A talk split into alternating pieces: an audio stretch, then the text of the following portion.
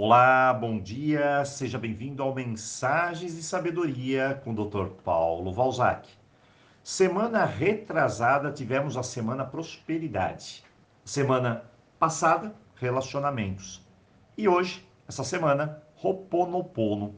Vamos aprender juntos um pouco mais sobre essa extraordinária técnica de cura e limpeza. E se você perdeu alguma destas semanas, fique tranquilo, elas estarão no ar lá no YouTube em breve. Vamos ao nosso segundo dia. Aprender a técnica do Roponopono é bem simples e caso você queira, podemos enviar a você o vídeo à bula. É só solicitar. Ele vai te dar uma sequência exata de como realizar o Roponopono. Mas é claro, não adianta você saber praticar algo sem conhecer a essência que existe em sua prática, para melhor se conectar e obter os melhores resultados, os melhores frutos.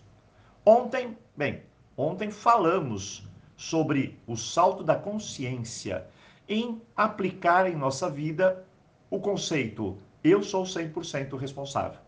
Muito bem. Hoje vamos entender o significado das palavras que faz o mantra do Ho'oponopono.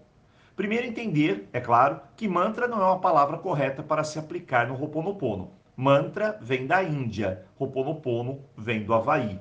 Mas esse modo de dizer se popularizou, então tudo bem. Outro detalhe que sempre adiciono ao Ho'oponopono é o uso obrigatório de realizar Ho'oponopono com japamala. Então, mais uma vez eu esclareço. Não existe obrigatoriedade. Japamala é da Índia, Ho'oponopono é do Havaí.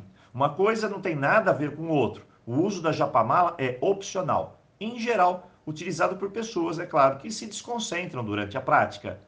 Mas com Japamala ou sem Japamala, pouco importa. O que importa é que você se conecte, sinta e faça com qualidade, não é quantidade. Não é quantas vezes, mas sim como eu faço, minha conexão, minha energia, minha fé. Dito isso, Lembre-se que Ho'oponopono tem quatro palavras, não três, nem duas, nem mais, nem menos. Por isso se chama técnica. São quatro palavras utilizadas que não podem ser alteradas e cada palavra tem a sua energia. Isso é bem claro e até científico. Usamos sinto muito, me perdoe, eu te amo, obrigado ou gratidão. E hoje vamos falar sobre sinto muito. Partindo do princípio que guardamos uma experiência em forma de memória e estamos corrigindo, limpando uma memória, sinto muito, é revelador. Você sabe como guardamos tão bem uma memória? Bem, eu te pergunto, me diga o dia mais feliz da sua vida. Então, uma memória é ativada imediatamente. Eu digo para você, qual o dia mais triste da sua vida? O que te trouxe sofrimento? E outra memória é ativada. Então, memórias são guardadas, armazenadas com emoções. E claro, para entendermos melhor, eu diria que existem emoções boas e ruins. Falando bem superficialmente. Estamos querendo limpar são as emoções negativas. Não excluí-las. Você não vai excluir uma parte da tua história, mas sim limpar. É como uma gordura que gruda na frigideira. Você não vai jogar a frigideira fora, você vai limpá-la. Entendido isso, começamos por sinto muito. Aí surge a minha primeira pergunta: qual foi a última vez que você disse sinto muito para alguém? Pense, mas pense bem. Faz tempo, não? Como temos dificuldades em admitir erros.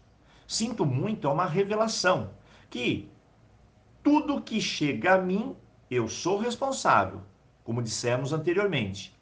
E como reajo, como eu sinto, como eu vivencio aquela situação, é que vai me conduzir a novos caminhos. Sentir muito é se arrepender. Um dos maiores saltos da consciência. Ou seja, se eu me arrependo, eu cresço. Eu sei que fiz algo que não devia e tenho consciência disso. Sem essa consciência, o que acontece? Eu repito, eu sou o passado, não sou o melhor. Veja a incrível força dessa palavra, dessa atitude. Mas eu não posso me apegar ao arrependimento, senão ele vira culpa. Então eu solto, eu sinto muito e sigo depois na reparação com outras palavras. E assim faço na vida. Ao abrir as portas, um sinto muito, o perdão estará presente. Ele chega. E aí, essa segunda palavra. me perdoe. Ou seja, eu sinto muito por ter sido assim, dessa maneira, dessa forma, reagido desse jeito. Eu sou responsável também. Eu crio, eu participo. Poderia ter feito melhor, pensado melhor, agido ou sentido melhor, mas eu não estava preparado. Então, me perdoe.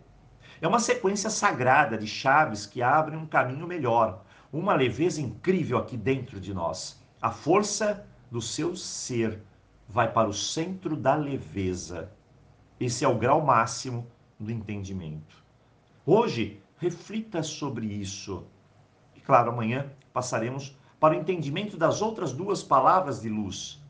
Hoje, sinto muito e me perdoe. A permissão e a libertação para se chegar aonde? Na paz. Um ótimo dia para você e, claro, boa reflexão.